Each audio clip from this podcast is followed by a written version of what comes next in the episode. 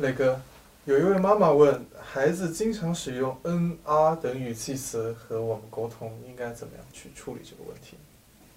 听到这个问题的时候，我觉得感受到一点点的压抑啊。我觉得可能这位妈妈能够问出这样的问题，是因为她和孩子之间的沟通已经出现了不畅。但我们很想去了解一个孩子的所思所想，孩子只用嗯啊来回答父母的时候，其实父母是很很失望的，因为我们和孩子之间的这种亲密的连接好像是割断了。这样的情况更多的会出现在十岁左右、十一二岁的这个青春期的开始。我想出现这样的问题，父母该首先反求诸己。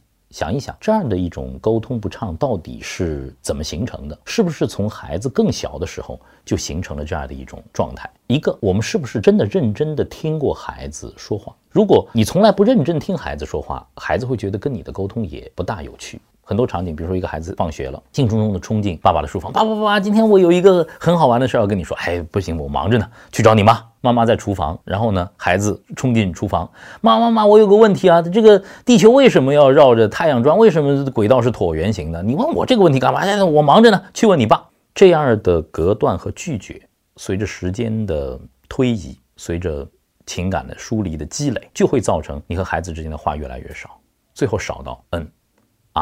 甚至是不说话，要打破这个，最重要的是你要变成一位倾听者，你要和孩子平等，你要尊重孩子，蹲下身来注视他的眼神，注视他的感受，这是我对这个问题第一层的了解。还有一个呢，我想可能会是有些孩子在说话的过程当中啊，有很多的这种语气词，呃啊这那，甚至会有各种各样的这种口头禅，呃，你知道吗？什么呀？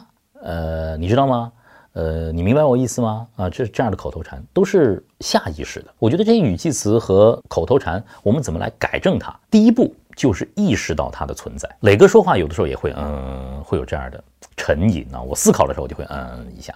现在倒好，我两个女儿也跟着我，嗯嗯。我问她，爸爸和妈妈，你们到底更爱谁呀？他们就开始，嗯嗯，然后呢，开始小眼睛咕噜咕噜转，他们在思考，但是也也有我的语言的影子啊。你看，家长对孩子就是有这么大的影响。我觉得首先意识到它的存在，第二，家里头可以玩一下模仿秀啊，互相模仿一下大家说话的那个样子。爸爸妈妈平时是怎么问孩子的？到底是蹲下身来说，哎，今天你在学校里头有什么好玩的事儿啊？还是说去找你妈，去问你爸？我们来模仿一下，爸爸妈妈很关心你的问了一个问题：最近和同学们之间有没有什么愉快的事情啊？不开心的事啊？学习压力大不大啊？你来个嗯啊，我们互相模仿一下。其实模仿就是意识到它的存在，然后就开启了改善的第一步。沟通的改善是平等，是尊重，去除语气词和口头禅的。开始就是意识到它的存在。另外呢，磊哥给到大家一个方法，就是现实表达。我们可以来玩一个游戏，十五秒、三十秒、一分钟，我们要说一段话。在一个现实压力下，你会把自己语言当中的水分